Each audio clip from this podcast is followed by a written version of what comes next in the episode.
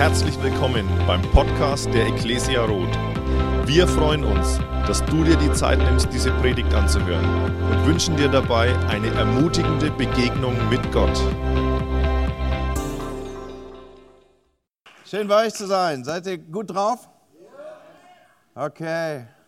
Was, was, ich meine hier, ihr seid alle Clubfans, ne? So Nürnberg und so, oder? Nicht? Aha. Ja, ho oben hoch im Norden haben wir Heilungsräume. Und da könnt ihr uns die ganzen Bayern-Fans hinschicken.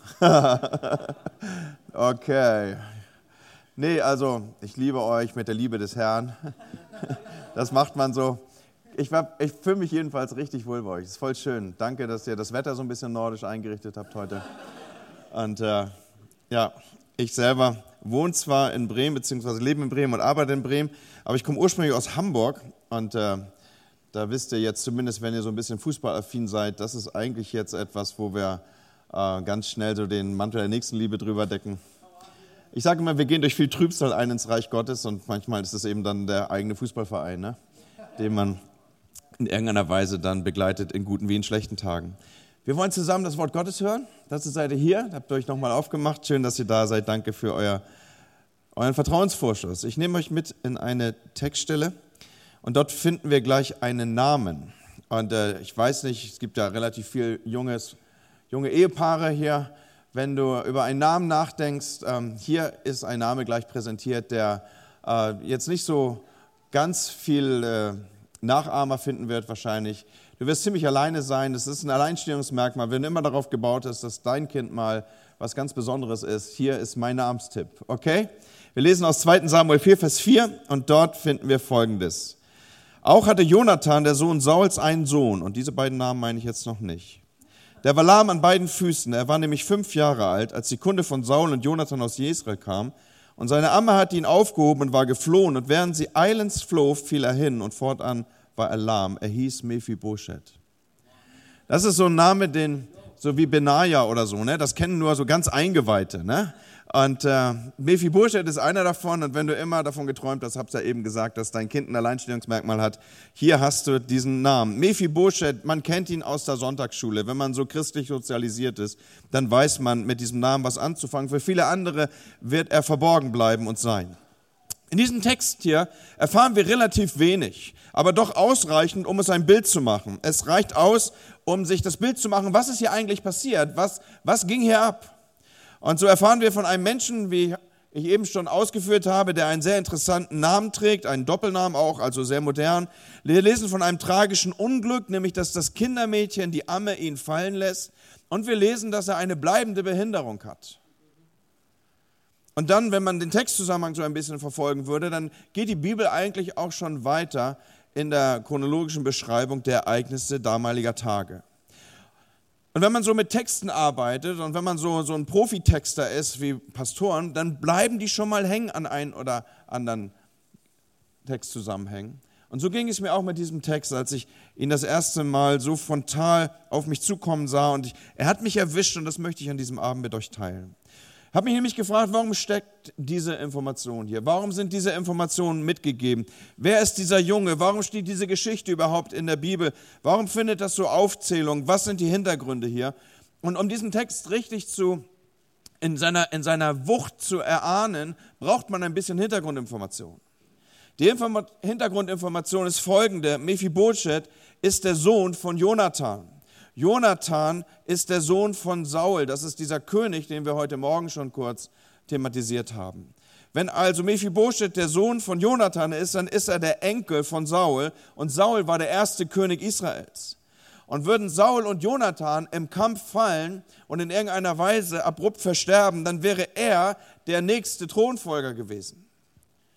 Und jetzt haben wir hier die Situation, dass dieser Tod von David und Jonathan, äh, von, von David Feinden Jonathan und Saul eingetroffen ist. Und jetzt ist er der nächste Thronfolger. Jetzt ist er der, der als erster in der Thronfolge steht. Und David, so wissen Eingeweihte von uns, er hat den verwaisten Thron von Saul dann bestiegen. Und in jenen Tagen war es so, dass wenn irgendwie ein neuer König an den Start ging, dann versuchte er sein Königreich dadurch zu festigen, dass er das Vorgängergeschlecht ausgerottet hat. Das kannst du in Geschichtsbüchern nachlesen oder Leute, die es mit dem Lesen nicht so haben, die können Game of Thrones gucken oder irgend sowas. Also da wirst du das entdecken, dass eben das Vorgängergeschlecht gewöhnlich ausgerottet wurde. Und dass David diese Absicht nicht hatte, das konnten die beiden nicht wissen, weil man war noch nicht so vertraut, wie das war mit den Königen und der Geschlechterfolge. Saul war, wie gesagt, der erste König Israels, David dann der zweite. Man war also noch nicht so vertraut im Umgang mit Herrschaftswechsel. Man konnte das nur erahnen von den Nachbarvölkern und die machten das so. Und infolgedessen wusste die Familie nicht wirklich damit umzugehen.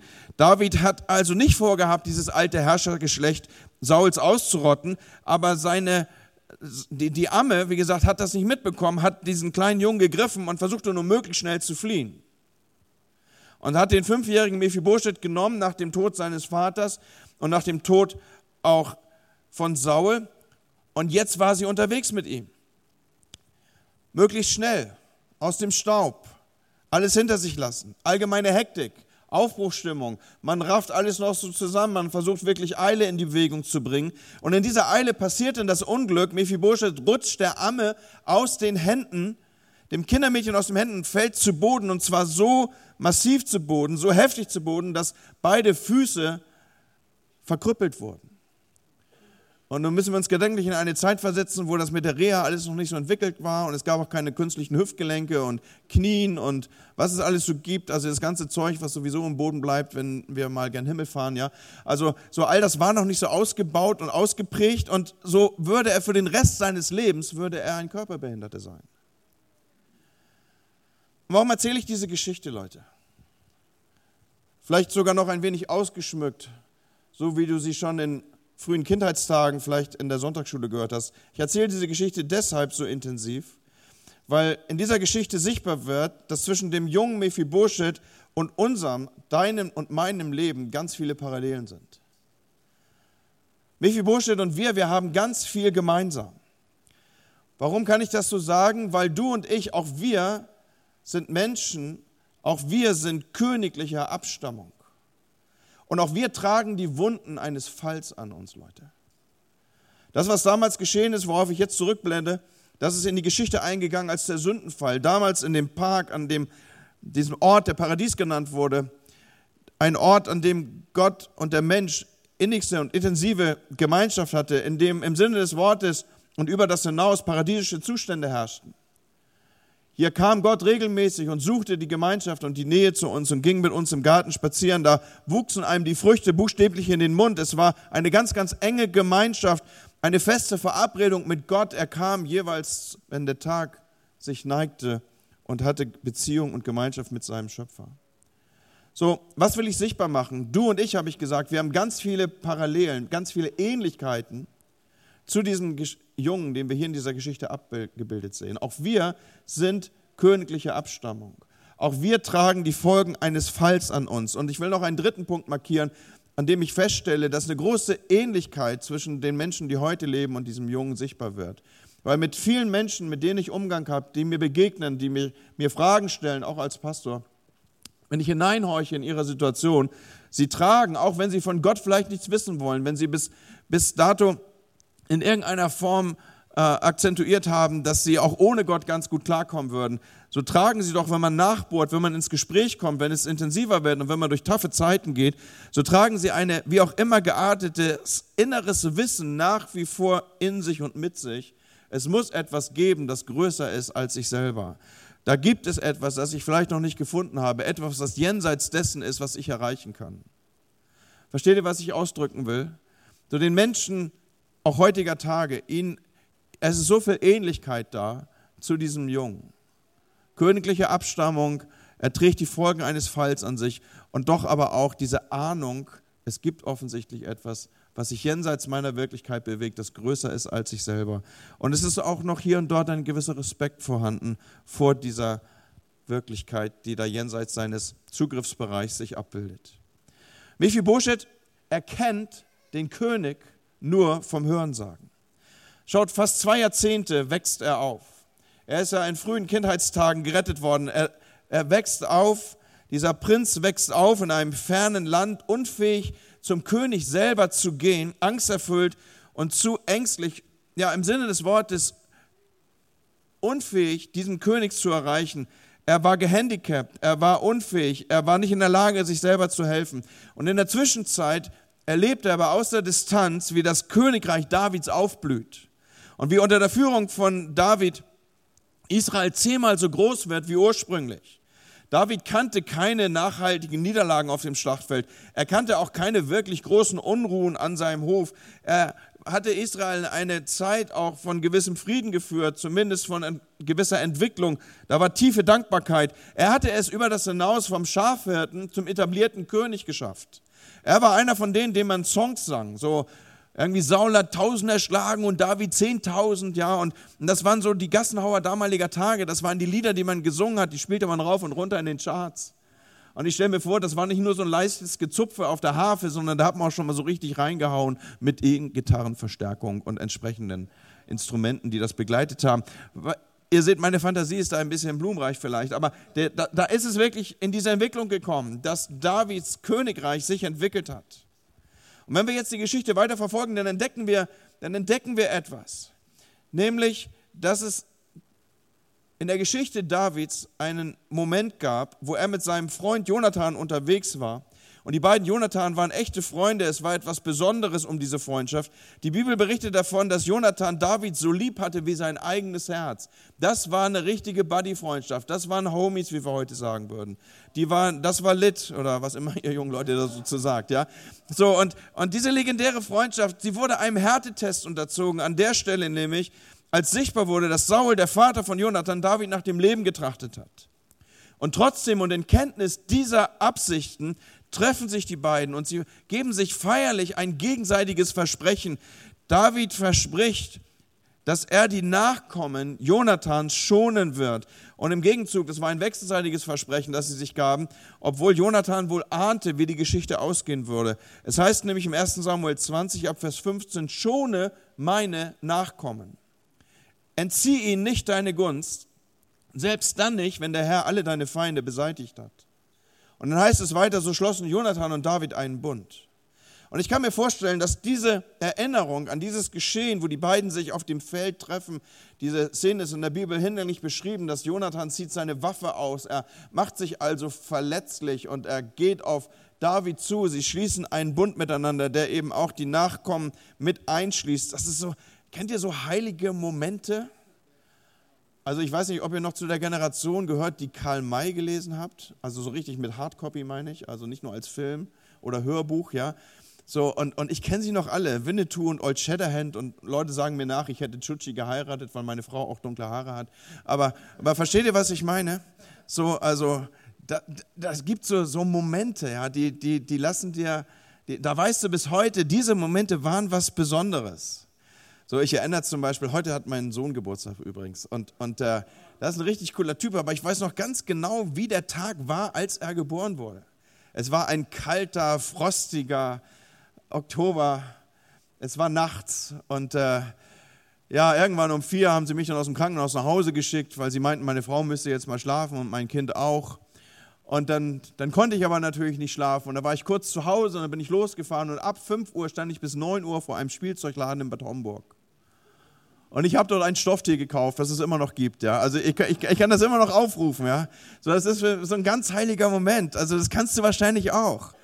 Äh, gut, wenn du so alt bist wie ich, dann hast du wahrscheinlich ganz viele heilige Momente. Ja. Und wenn du ein bisschen jünger bist, dann weißt du ganz genau, wo im Gemeindehaus du da einen ersten Kuss bekommen hast oder umgekehrt. Ja. So, da gibt es ja so diese Ecken. Ja. Ihr wisst, wovon ich rede.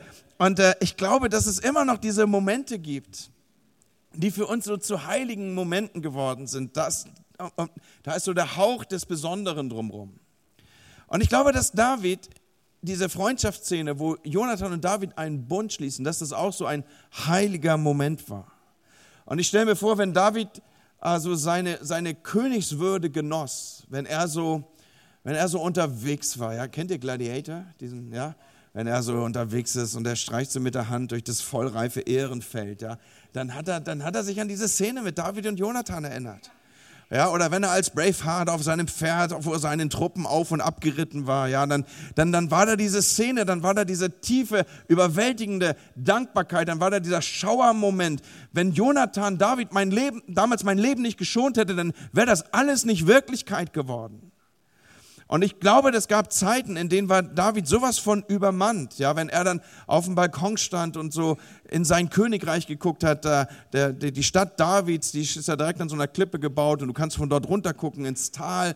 Und da äh, stelle ich mir vor, wie David so auf dem Balkon stand. Er stand ja öfter mal auf dem Balkon rum. Ne? Manchmal hat er auch in die falsche Richtung geguckt. Ne? Aber, aber wenn er dann da oben dann so stand und dann dann, äh, dann war er überwältigt von der Gnade Gottes in seinem Leben und das, tiefe Dankbarkeit umspülte ihn. Wenn Jonathan ihn nicht gerettet hätte, dann wäre all das nicht Wirklichkeit geworden.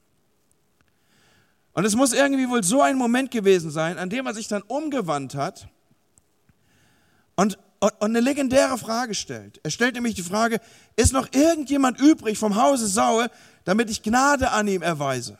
Gibt es noch irgendjemand vom Haus Saul, um Jonathans willen, dass ich gnädig an ihm bin. Und Freunde, David hat Gnade in seinem Leben erlebt. Er wusste, dass die Entwicklung von einem Hirtenjungen zum König, dass das Gottes Gnade war. Es gibt so Momente, da wird uns bewusst, wir haben einen gnädigen Gott. Okay, heute Morgen habe ich gesagt, dass Chrissy auch so Momente hat. Ja? Der macht die Augen auf und er sieht seine tolle Frau neben sich und er weiß ja, was Gnade ist. Ja? So, und das weißt du auch. Und hier und dort, du weißt einfach, das ist Gnade. Und Freunde, David hatte Gnade in seinem Leben erlebt. Ihn hatte niemand auf der Rechnung. Nicht mal seine eigene Family hatte ihn auf der Rechnung. Aber Gott setzt ihn auf den Thron und er schreibt mit ihm die Geschlechterfolge von Jesus. Das ist pure Gnade. Und ja, er weiß, was Gnade ist. Und wisst ihr, was der Beweis was der sichtbare Beweis hier für mich ist, dass er Gnade in seinem Leben erlebt hat und dass er weiß und versteht, was Gnade ist. Er stellt die typischen Fragen, die Leute fragen, wenn sie Gnade erlebt haben. Das ist ein Selbsttest hier gerade, den wir machen. Okay, kannst jetzt das irgendwie mitschreiben und dann kannst du so einen Check dahinter machen. Selbsttest, habe ich verstanden, was Gnade ist? Bin ich jemand, der Gnade in der Tiefe erlebt hat? Es gibt nämlich eine typische Frage, die man stellt, wenn man Gnade erlebt hat. Und diese typische Frage ist, gibt es jemand in meiner Umgebung, gibt es jemand, an dem ich Gnade erweisen kann? Gibt es jemand, dem ich Gnade erweisen kann? Gibt es jemand, dem ich Gutes tun kann? Gibt es jemand, und vielleicht gehst du so mal in die nächste Woche mit dieser Frage im Herzen, Heiliger Geist, rede mal zu mir. Gibt es in meiner Umgebung jemand, an dem ich gnädig sein kann, weil mir Gnade widerfahren ist? Wer braucht Gnade? Wer braucht ein gutes Wort? Wer braucht eine Ermutigung? Wer braucht ein sichtbares Zeichen deiner Gegenwart? Wer braucht ein Gebet? Gibt es irgendjemand, kannst du morgen früh beten, wenn du Montagmorgen aufwachst und du startest in die Woche, Heiliger Geist, gibt es jemand, an dem ich Gnade erzeigen kann, weil mir Gnade widerfahren ist? Menschen, die Gnade verstanden haben, die stellen diese Fragen. Und schaut, das ist hier für David kein politisches Manöver. David will nicht Gutes tun, damit ihm Gutes getun, getan wird. Ja, so wie wir, Weihnachten steht vor der Tür, ne? wir berechnen die Geschenke, weil wir wissen, was wir ungefähr ein Geschenk kriegen. Ja? Hey, ganz komisches Feld. Ja? So, also nichts davon ist bei ihm hier zu finden. Er weiß, es ist nichts zu erwarten von einem Nachkommen Sauls. Er ist kein politisches Manöver. Er will nicht Gutes tun, damit ihm die Leute irgendwie Beifall kunden oder damit irgendwie, irgendwie ein Satz von ihm getwittert wird oder irgend sowas. Er will Gutes tun, weil ihm Gutes widerfahren ist. Er wird von diesem Gedanken getrieben in diesem Moment, wo ausgelöst durch dieses, diesen heiligen Moment, wo er erkannt hat, was Gutes an ihm geschehen ist. David wurde errettet und jetzt will er andere retten. Und darum dreht er sich um und sagt, ist noch irgendjemand übrig, dass ich Gnade an ihm erweise, dass ich mich ihm gnädig erzeige. Und tatsächlich gibt es da diesen Knecht namens Ziba, der weiß noch von einem Nachkommen. Und er sagt, ja, da gibt es noch diesen Sohn Jonathans, der ist lahm an den Füßen. Und davon lesen wir in 2 Samuel 9. Und David sagte, gibt es vielleicht noch jemand, der vom Hause Saul übrig geblieben ist, damit ich Gnade an ihm erweise, um Jonathans willen? Es war aber ein Knecht vom Haus Saul, sein Name war Ziba. Den rief man zu David und der König sagte zu ihm, bist du Ziba? Er sagte, ja. Und der König sagte, ist niemand mehr da vom Haus Sauls, damit ich Gnade an ihm erweise? Da sagte Ziba zum König, es ist noch ein Sohn Jonathans da, der an beiden Füßen gelähmt ist. Und der König sagte zu ihm, wo ist er? Ziba sagte zum König, siehe, er ist im Haus Machias, des Sohnes Amiels, in Lodabar. Hier haben wir einen Satz oder zugegeben ein paar mehr Sätze, aber, aber so zentrale Aussagen in diesen Sätzen. Und David weiß mehr über diesen Jungen, als er erwarten konnte. Eben hat er ihn ja noch gar nicht auf dem Schirm, beziehungsweise es war noch nicht Geschichte um ihn herum geschrieben. Aber was er mitbekam, war, der Junge war lahm an den Füßen. Und jetzt nochmal aufgeblendet, wir reden über David, der im Königspalast lebte. Ich weiß nicht, wer von euch mal Gelegenheit hat, in Israel zu sein. Da kann man ja heute den Königspalast Davids besichtigen. Die Stadt Davids besichtigen. Die ist, wie gesagt, wie an einen Hang gebaut. Und es geht von Treppe zu Treppe, von Treppe zu Treppe, von Treppe zu Treppe. Wir leben in einer Zeit, wo es noch keine Lifter-Lifts gab, die man immer in der ADAC-Zeitung findet, ja, so wenn man älter wird, dass man im Reihenhaus noch zurechtkommt. Ja, und das war auch nicht die Zeit von Fahrstühlen und all diese Dinge. So, jetzt kriegt er die Information, ja, es gibt noch jemand, aber der ist lahm an den Füßen. Hey, und wer hätte es David verübeln können, wenn er sagt, wollen wir noch einen Moment weiter gucken? Haben wir einen gefunden, werden wir vielleicht noch einen finden? Also ganz ehrlich, ein Behinderter passt hier nicht her. Nicht in den Palast. Und überhaupt, dieser Palast hat repräsentative Pflichten. Und hier ziehen wir die Elite des Landes zusammen. Dieser Junge kann, kann nicht mal gehen.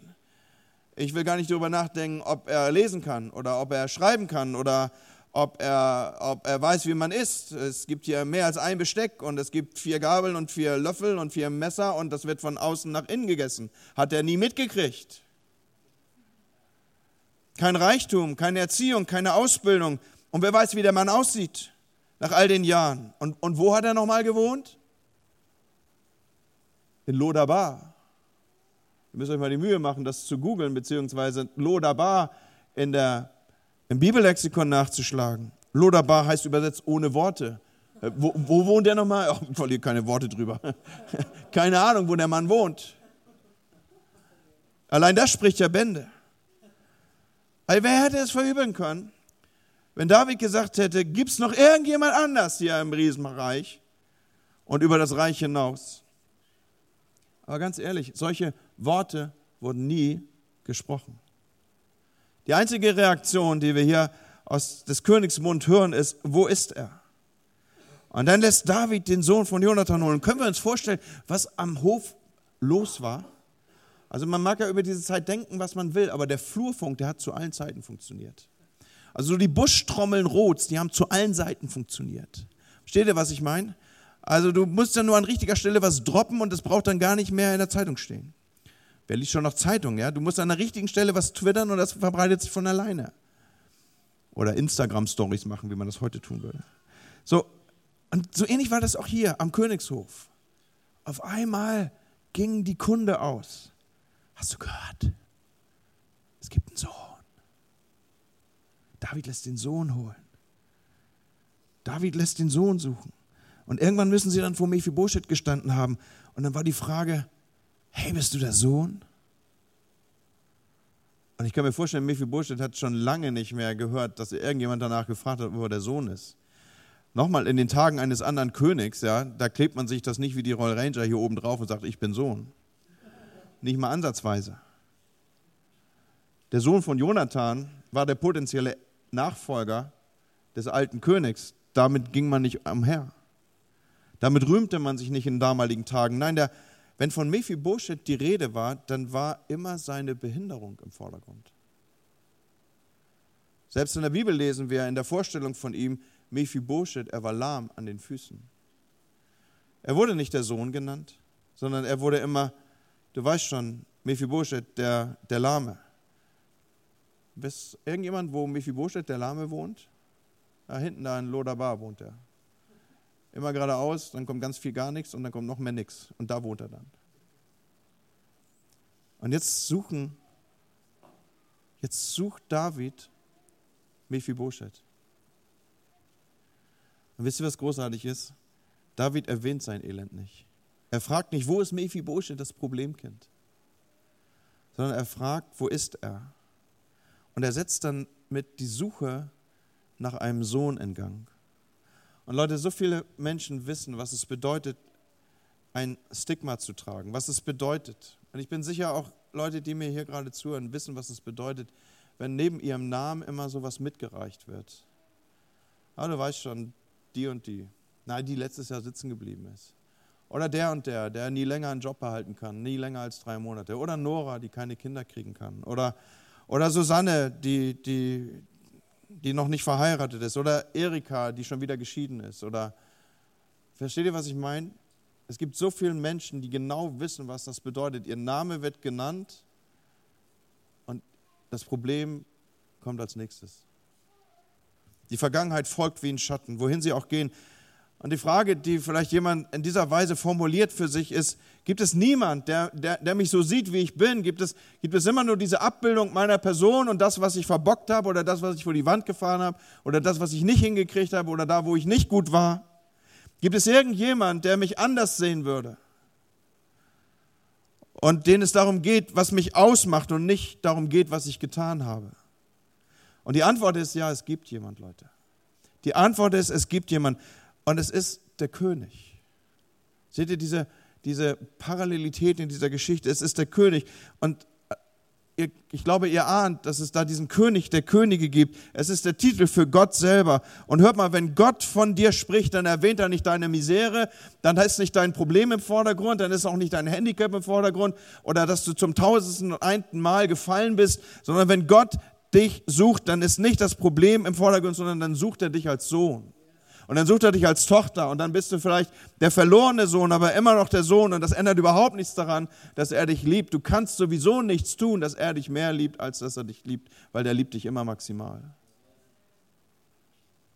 Und so trägt Mephibosheth dieses Stigma mehr als 20 Jahre mit sich rum.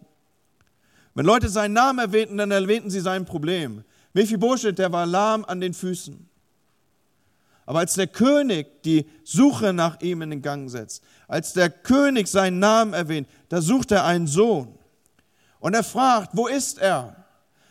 Und da sind wir eigentlich in der nächsten starken Parallele, denn es gab schon mal einen König der Könige, der gerufen und gefragt hat, wo bist du? Und damit gehen wir uns wieder zurück in dieses Geschehen damals, als es diesen Sündenfall gab.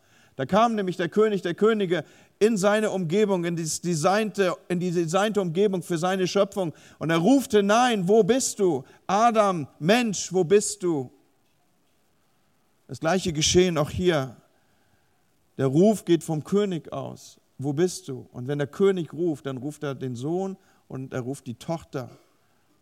Aber er sucht nicht das Problem. Und dann geht die Geschichte weiter. Die Kuriere von David reisen jetzt durch das Land und, und das, äh, ich, manchmal ist das für mich so, wenn ich Bibel lese, sehe ich manchmal wie ein Film, ja, dann sehe ich so Cinderella, ja, und dann, er hat jetzt hier keinen Schuh dabei, ne, aber, aber er, er reitet rum und dann tauchen die irgendwann vor Mephibosheth auf und ich vermute, dann tragen sie ihn in den Wagen und begleiten ihn in den Palast. Und dann in 2. Samuel, Vers, Kapitel 9, Vers 6 lesen wir das dann. Da kam Mephibosheth, der Sohn Jonathans, des Sohnes Sauls zu David und fiel auf sein Angesicht und warf sich vor ihm nieder. Und David sagte, Mephibosheth. Und er sagte, sieh dein Knecht. Und David sagt, fürchte dich nicht. Und jetzt kommen wir an so eine Stelle, wo wahrscheinlich nur Pastoren sich darüber freuen, ja. Aber ich will dir das erklären, warum. Also da kommt jetzt der Gesuchte, der Sohn, der verlorene Sohn wird zurückgebracht in den Palast, in das Haus des Königs. Und jetzt ruft, spricht das Erste, was passiert, ist, dass der König spricht ihn mit Namen an. Und ich weiß nicht, ob es bei euch klingelt, aber bei mir löst das natürlich sofort diese Assoziation aus. Da ist jemand, der kennt meinen Namen, der hat mich bei meinem Namen gerufen. Genau diese Szene passiert jetzt hier. Und das nächste, was wir erleben, ist, dass der König ausspricht, fürchte dich nicht. Das ist eine der meist ausgesprochensten Worte und Aufforderungen, auch im Neuen Testament, die von Jesus ausgehen, diese Ermutigung, fürchte dich nicht, ist einer der am meisten gesprochenen Sätze und Aufforderungen von Jesus, dass er mit uns in der Weise umgeht, dass er nicht unser Problem sieht, sondern dass er uns als Person sieht, dass er uns mit Namen anspricht und er spricht uns zu, fürchte dich nicht. Hey, das ist so stark. Da ist diese Ermutigung, keine Angst zu haben, die wie kaum eine zweite häufig im Buch der Bibel vorkommt, die aus meiner Sicht aus dem Himmel selbst kommt. Und jetzt schaut, was hier weiter passiert. In einer ganz, ganz schnellen Nachlassregelung gibt David Mephibosheth all sein Land zurück. Alles, was Saul gehörte, überträgt er diesem Jungen. Und nicht nur, dass er ihm die Ländereien zurückgibt, sondern er zahlt ihm alle eingenommenen Ernten der letzten 20 Jahre zurück. Und er gibt ihm das Dienstpersonal zurück. Und er besteht darauf, am Tisch des Königs zu sitzen. Dieser junge Mann war schlagartig, steinreich, hatte alles, was er brauchte, war umfassend umsorgt, hatte Diener, die sich um ihn kümmerten, hatte Ernten zurückgezahlt über die letzten 20 Jahre, in der Zeit, wo das Land Friede hatte und große Ernten eingenommen wurden unter der Regentschaft von David. Und jetzt besteht er darauf, am Tisch des Königs zu sitzen. Er besteht darauf, dass Mephibosheth am Tisch des Königs sitzt.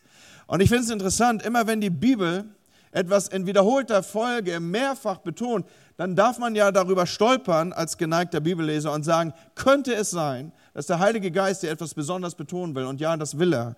Denn wir finden in 2 Samuel 9 in den Versen 7, 10, 13 und 11 immer wieder die gleiche Aufforderung beziehungsweise die gleiche Aussage. Ich will dir den ganzen Besitz deines Großvaters Saul zurückgeben, du aber sollst täglich an meinem Tisch essen. Mephibosheth soll täglich an meinem Tisch essen. Und Mephibosheth sprach David, esse an meinem Tisch wie einer der Königssöhne. Er wohne fortan in Jerusalem, denn er soll täglich essen am Tisch des Königs. Und so geht es weiter und weiter und du kannst es lesen und du kannst es lesen. Und lass uns einen Moment innehalten.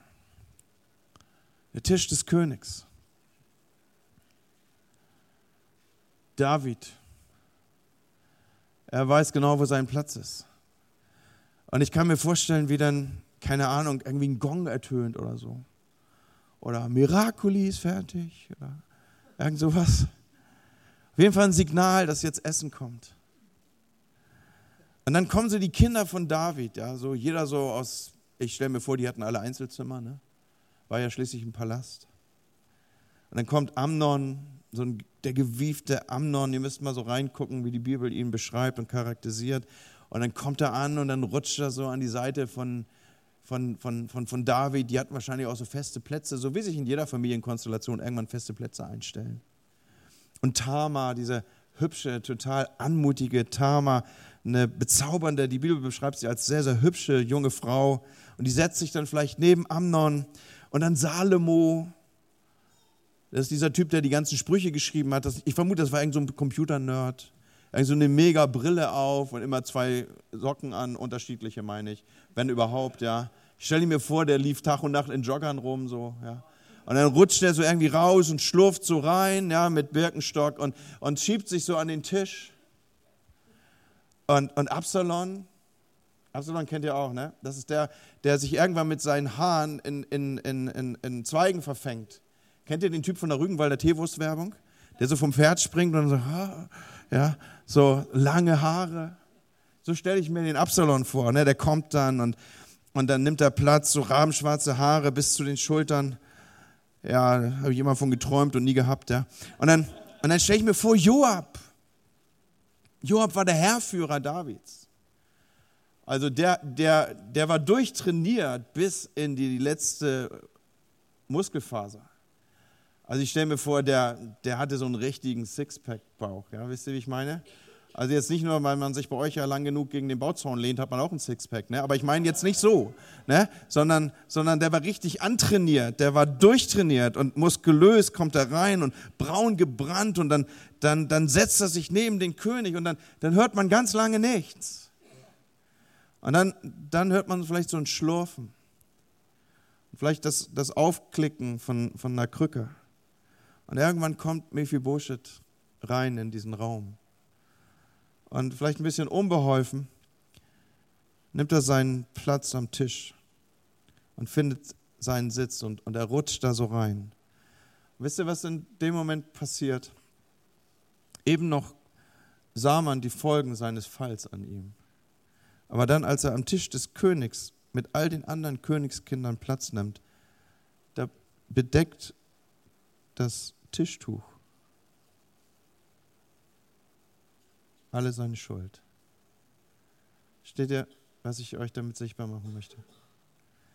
Ich habe in meinen vielen Bibeln, in fast jeder wirst du so ein, ein kleines Tempo finden, ein kleines Tischtuch finden. Und wann immer ich diese Bibel aufschlage, dann denke ich daran. Wann immer ich an den Tisch des Königs komme, und unter sein Tischtuch rutsche, dann ist all mein Schaden gut. Weil auch ich trage die Folgen eines Falls an mir. Auch ich fall immer wieder. Und ich finde das so großartig, dass der Hebräerbrief davon spricht, dass wir den Thron der Gnade oder lasst es mich ausdehnen, den Tisch des Herrn aufsuchen zur, zur Hilfe. Wir suchen ihn nicht auf, weil wir uns das irgendwie verdient haben. Der König sucht nicht nach uns, weil wir so schön sind, sondern er sucht nach uns, weil er uns will. Und wir dürfen Platz nehmen am Tisch, weil er uns will. Und das erinnert mich daran, dass sein, sein Blut macht all meinen Schaden gut. Sein Tischtuch bedeckt meinen Schaden. Und die Folgen meines Falls sind nicht mehr zu sehen. Und ich weiß nicht, ob es mir gelungen ist, dass ich euch das heute Abend so antragen konnte, dass ihr euch erkennt in dieser Geschichte von Mephibosheth. Weil noch einmal, wir sind Kinder königlicher Abstammung. Wir alle leben in dieser Verkrüppelung durch den Sündenfall, dauerhaft durch Sünde verunstaltet. Und auch wir sind in einem Leben unterwegs, das wenig von Bedeutung ist, bis zu dem Zeitpunkt, wo ein König sich an uns erinnert. Das müsste er nicht. Es ist seine Souveränität, es ist seine Wahl, es ist seine Suche. Nicht aufgrund unserer Schönheit, habe ich eben gesagt, sondern weil er uns will. Und weißt du, dass Gott dich will? Weißt du, dass er dich sucht? Weißt du, dass er dich ruft? Weißt du, dass du für ihn nicht das Problemkind bist, sondern dass du Sohn und Tochter bist und dass er dich heute Abend einlädt, an seinen Tisch zu kommen? Und vielleicht humpeln wir, vielleicht sind wir unwürdig, aber wir sind eingeladen durch die Gnade und wir dürfen an diesem Tisch Platz nehmen. Und dann rutschen wir unter dem Tisch und das Tischtuch deckt all unseren Schaden gut, macht all unseren Schaden gut. Und als ich so über diesen Abend nachdachte und natürlich betet man innerlich. Da war dieser Impuls ganz stark da, den ich dir gerne noch mitgeben möchte. Ich will dir sagen, es ist Zeit nach Hause zu kommen. Du bist Sohn und du bist Tochter. Und es ist Zeit nach Hause zu kommen. Und ich weiß ja natürlich nicht, wen ich hier vor mir habe. Vielleicht ist jemand hier unter uns, der das erste Mal in dieser Weise von, von Gott gehört hat, dass Gott ihn sucht, dass für Gott nicht dein Problem im Vordergrund steht, sondern dass Gott dich als Sohn und als Tochter an seinen Tisch bittet. Aber was ich weiß, und da war so ein starker Impuls auch nochmal in der Anbetungszeit, die wir heute hatten hier in meinem Herzen, ähm, ich glaube, dass wir manchmal uns von diesem Tisch fernhalten, weil wir uns selber nicht verzeihen können. Und ich, ich will das mal so reinsprechen hier auch als ein Akt des Glaubens. Will dich dein Herz erneut verdammen? Vielleicht sind da Dinge, die du dir selber nicht, nicht vergeben kannst. Sachen, wo du wieder und wieder gefallen bist. Sachen, die du die immer wieder aufstehen als etwas, was dich von Gott trennt. Und lass dir das heute Abend sagen. Für ihn bist du nichts anderes als Sohn und Tochter. Er sieht nicht deinen Fall. Er sieht nicht das Problem im Vordergrund, sondern all das wird immer überstrahlt davon, dass du seine Tochter und dass du sein Sohn bist vielleicht verloren, aber trotzdem Sohn und Tochter. Vielleicht verloren in dem Sinne, als dass du auf Distanz lebst zu ihm. Aber das ändert nichts daran, dass er jeden Tag Ausschau hält und sein Ruf in, in, in, in diese Nacht geht. Wo bist du? Du bist mein Sohn, du bist meine Tochter. Lass uns einen Moment nehmen, wo wir das auf uns wirken lassen.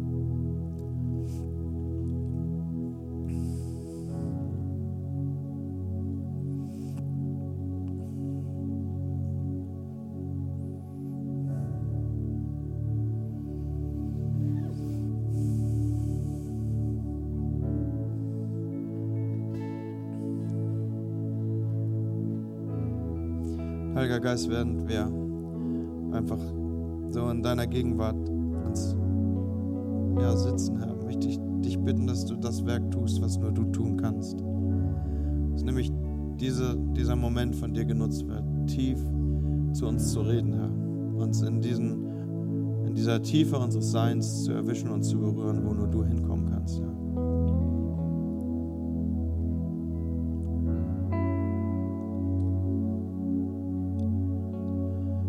Weißt du, wir, wir Verkündiger, wir, wir rufen anstelle von Jesus. Die Bibel sagt dazu, wir sind Botschafter an Christi Stadt.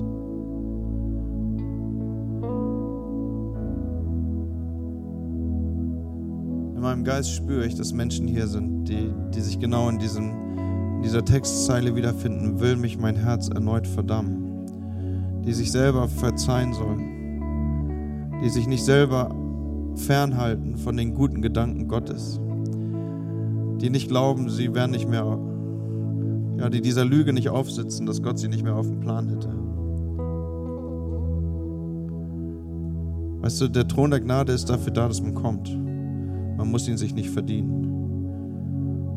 Und der Tisch des Herrn ist eine Einladung, an die kommen wir niemals als Gerechte, nehmen dort Platz als Eingeladene. Und er macht alles gut. Das ist nicht unser Verdienst. Er sucht uns. Er will uns.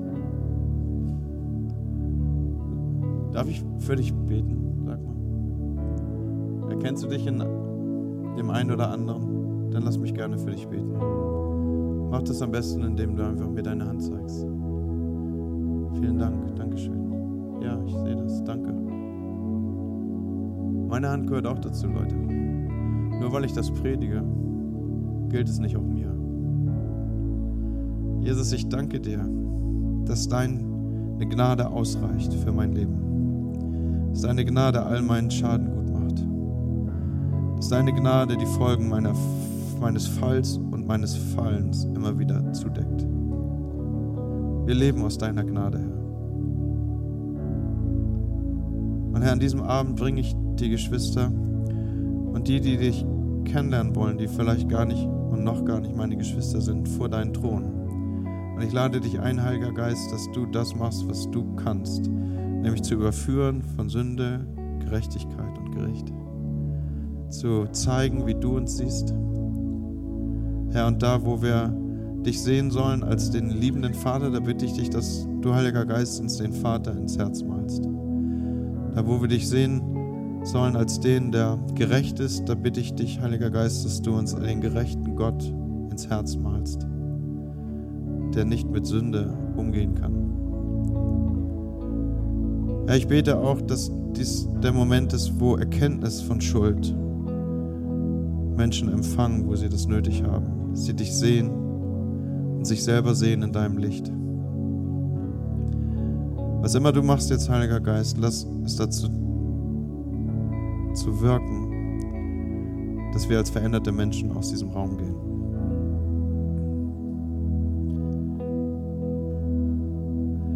Herr, wir lösen uns an diesem Abend von dem Stigma, was uns folgt.